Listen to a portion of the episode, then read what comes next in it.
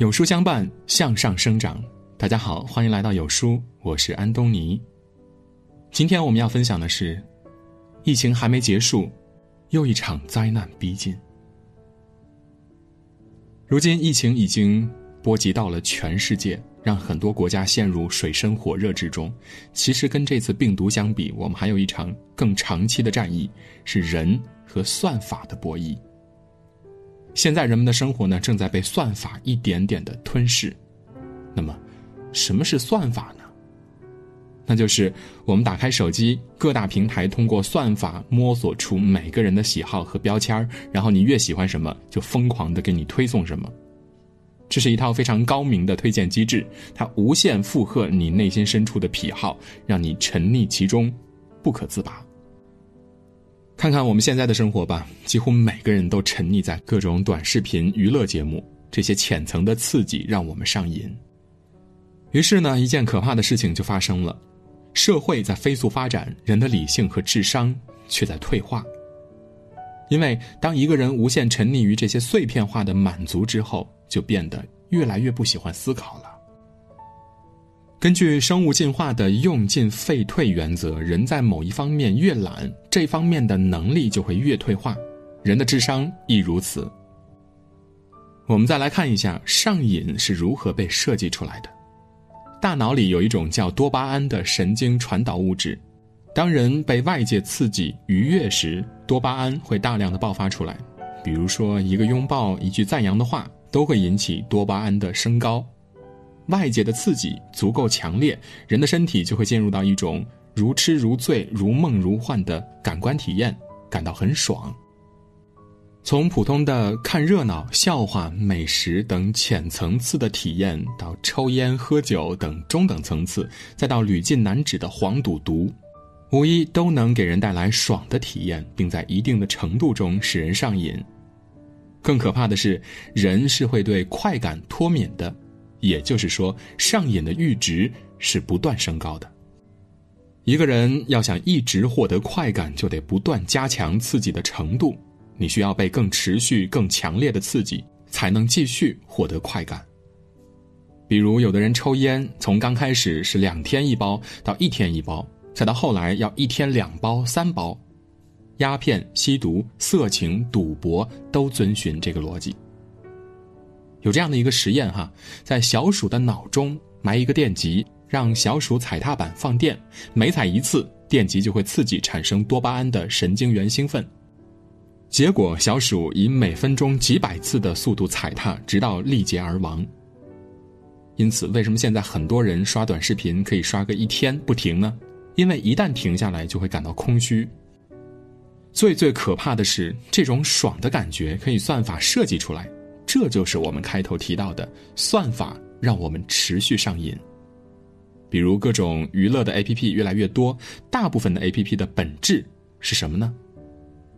他们用强大的运算和数据处理能力，通过声、光、交互、反馈等等全方位途径，再在各种心理学、消费行为学、神经科学等等理论指导下，不断的给你刺激，让你持续的爽，越来越离不开它了。前段时间看过一篇文章，提到现在世界上竟然还有一个叫做多巴胺实验室的公司，对外宣称能够运用神经科学理论，结合人工智能机器学习，用多巴胺让你的 APP 令人上瘾。他们为各种 APP 定制这样的服务，在一些关键的地方和时间点设计奖赏，比如不断的惊喜和奖励，或者物质或精神，从而提高用户的留存度、打开率和停留时间。即便像谷歌这样的以不作恶来标榜自己的公司，其产品的设计核心逻辑依然是如何才能提升、增加点击率、延长用户的使用时间。满足这个逻辑的产品才被定义为好产品。很多 APP，你看打开的越频繁，系统就越了解你的喜好，给你推送也就越精准。他们就是要无限满足你的胃口，对你轮番轰炸，让你一直爽下去，甚至高潮不断。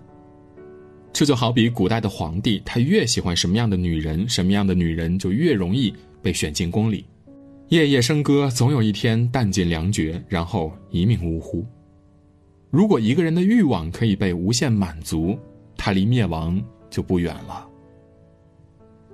互联网是一把双刃剑，一方面给我们提供了各种便捷，但同时也提供了垃圾内容，比如直播平台里低俗无聊的表演、各种自制的真人秀节目、云里雾里的玄幻修真小说、网页上关都关不掉的各种暗示等等。这些形形色色的垃圾内容，其设计逻辑都是以无限满足人性偏好为标准，人性的各种阴暗面。比如窥私、意淫、八卦、暴力、对骂、凑热闹等等，都被激发并满足。与此同时呢，我们对那些真正有价值的东西视而不见了，因为它们太不起眼、太朴实了。我打一个比方哈，如果你正走在大街上，这边呢有一个哲学家正在做演讲，那边呢有两个女人在打架，你愿意去看哪一个呢？毫无疑问，绝大多数人都会被女人打架所吸引，尽管他们扯衣撒泼、粗俗不堪，照样会被人围观。而无论哲学家的演讲多么昂扬、多么有水平，一定是鲜有问津的。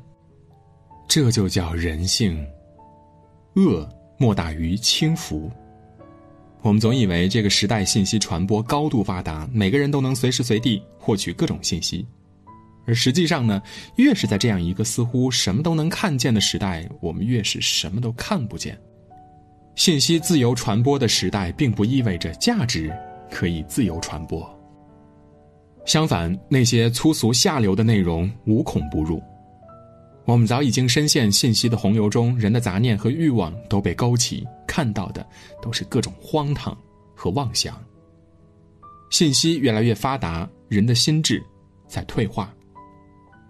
这个朗朗乾坤、朝朝日月的时代，我们都成了睁着眼睛的盲人。多巴胺满意了人们的大脑，算法吞噬了人的智商。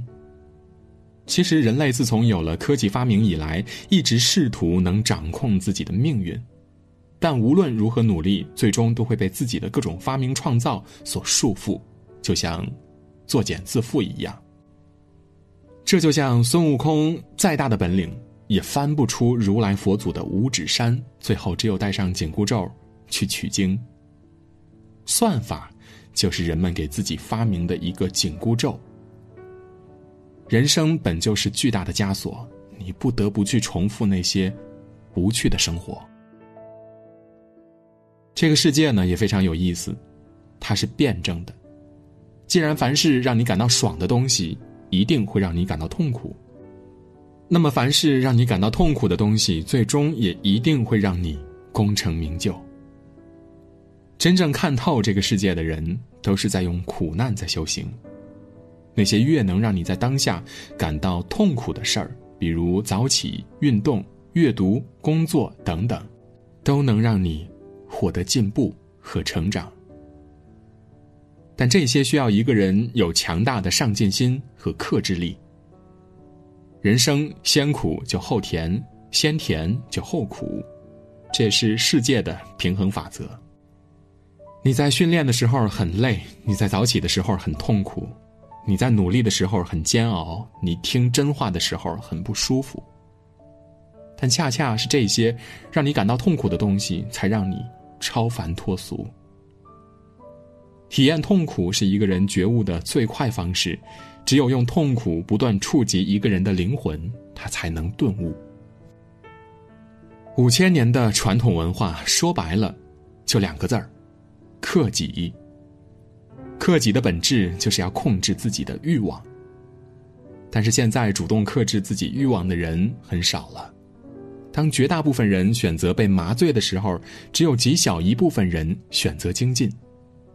那些能取得成就的人，都是选择自律。选择忍受痛苦，不随波逐流，一路走来是不断精进的过程。事实上，能够克己和自律的人是少数的，所以社会必须有一种监管机制，来抑制人性的阴暗面，激发人性光辉的一面。我们每一个人能做的，就是形成和巩固自己的独立思考能力，学习修身和正己。不一味的贪图享乐刺激，在自己专注的领域不断深耕，练就一颗如如不动之心，冷眼面对大千世界的种种诱惑。以上，与朋友们共勉。亲爱的书友们，希望我们都能有独立思考的能力，读懂未来的生存法则，一起加油。有书早晚安打卡又更新了，这次我们增加了阅读板块，让你在每天获得早晚安专属卡片的同时，还能阅读更多的深度好文。快扫描文末的二维码，开启美好的一天吧。在这个碎片化的时代，你有多久没有读完一本书了？长按扫描文末的二维码，在有书公众号菜单免费领取五十二本好书，每天有主播读给你听。好啦，今天的文章就分享到这里，感谢聆听。愿你的每一天都过得充实有意义。记得在文章的末尾点一个再看，让有书君知道你们在听。我是安东尼，明天清晨我依旧在有书等你。早安。